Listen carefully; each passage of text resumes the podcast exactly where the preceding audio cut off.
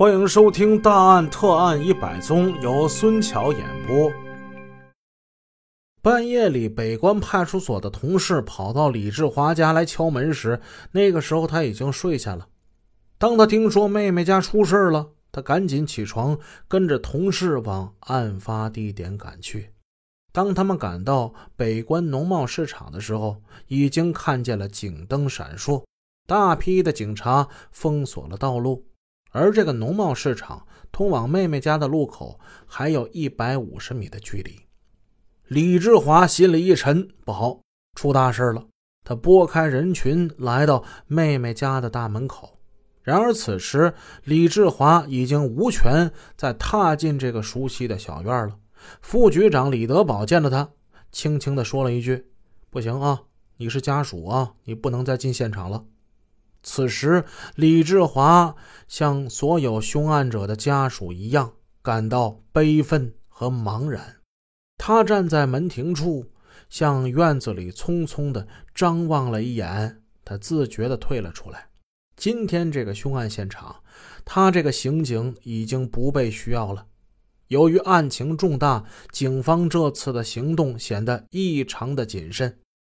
副局长李德宝带刑警中队长徐运生等人在案发现场是进进出出好几回，还不停地接打着电话。时任县委书记吴保安专门打过电话来，并明确指示破案不要搞逼供信。案件在如此短的时间就惊动了县里的最高层。思来想去，李德宝最后拍案。晚上没法看现场，把现场给封了。明天等市局来勘察吧。于是，北关派出所留下两辆警车，技术科法医吕龙，北关派出所民警一共七八个人守在大门口保护现场。包括尸检在内的现场勘查工作是在案发次日上午十点钟才开始进行的。此时离凶案足足已经过去了十多个小时。坦率地说，这种做法违反了法医现场勘查工作要快速及时处置的工作原则。法医现场勘查的一个重要的目的，就是通过尸体的真相推测死亡时间。法医推测的依据就是死者肌肉的松弛度、关节的僵硬度。尸体的颜色、温度以及眼角膜的浑浊度等等等等，十多个小时了，尸体上的上述现象都发生了不同的变化，尸检的复杂因素也就随之增多，这给准确推测死亡时间加大了很大的难度。简单点说，假定死亡时间到尸体被发现的时间为 A。发现尸体之后，立即就进行尸检，推测出死亡时间为 A 的可能性就比较大了。但是过了十个小时，过了十个小时就得得出十加 A 的结论，难度就大大增加了。两者之间并不是简单的数量相加的一个关系。这些道理，相信在场的刑警比谁都清楚。那么又有什么理由可以让他们放下尸体不要检查，要等明天上级的人来了再说呢？按照工作惯例，即便是必须要有上级单位到场的勘查跟检验，一般都是获悉案发消息之后立即行动的，不分昼夜。可是这一次为什么要成为一种例外呢？要说案情重大。但为什么马朝辉被杀案重大到连推测案发时间都变得不那么重要了呢？